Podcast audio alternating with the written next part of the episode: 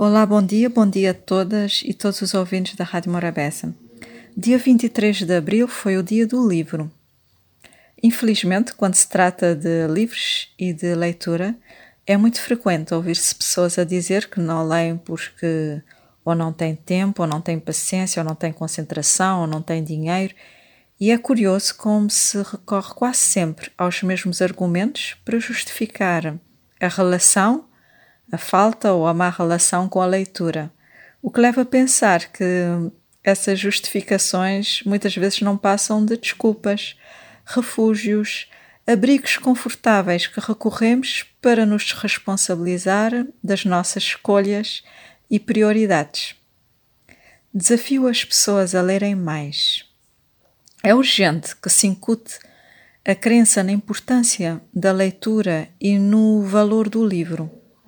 A leitura traz benefícios a curto e a longo prazo, tanto individuais como coletivos.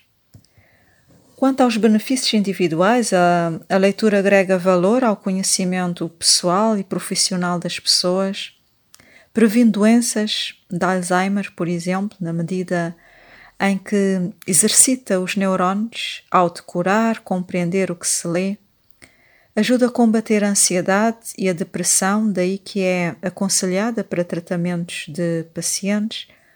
A leitura proporciona uma vida mais satisfatória e maior qualidade de vida, na medida em que se tem mais facilidade em organizar ideias, fazer planos, tomar decisões, definir prioridades. Dedicar-se alguns minutos à leitura proporciona outras possibilidades narrativas, uma pausa na realidade e higieniza a cabeça, permitindo um maior desempenho. Ainda referindo aos benefícios individuais, a leitura enriquece o vocabulário e, com o vocabulário mais rico, melhora as competências comunicacionais, fala-se melhor, comunica-se melhor. A leitura produz melhorias nas relações sociais e na convivência com outras pessoas, visto que melhora a nossa inteligência emocional.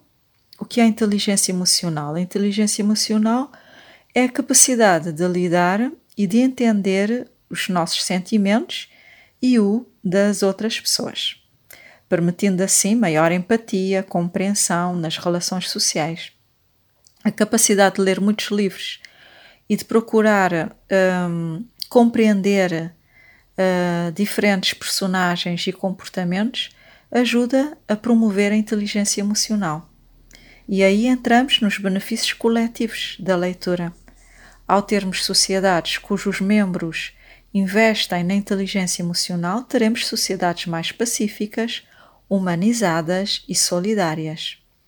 Uma sociedade que lê é mais rica culturalmente, é mais sensível e possui maior preocupação com causas coletivas, o que faz com que se torne mais interessada e interventiva na tomada de decisões de interesse coletivo logo melhora a democracia, na medida em que nos torna melhores cidadãos.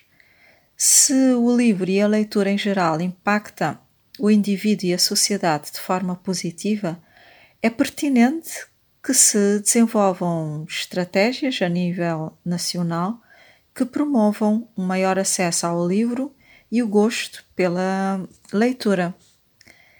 Uh, que cada escola tenha bibliotecas com obras interessantes e atualizadas, que os professores leiam e estimulem uh, os alunos uh, a terem gosto pela leitura, que os profissionais se preocupem na aquisição de mais conhecimentos e melhorias das suas, das suas competências, que se crie estruturas básicas para a igualdade social de todas as crianças e tenham uma maior, tenham assim maiores condições para o sucesso escolar.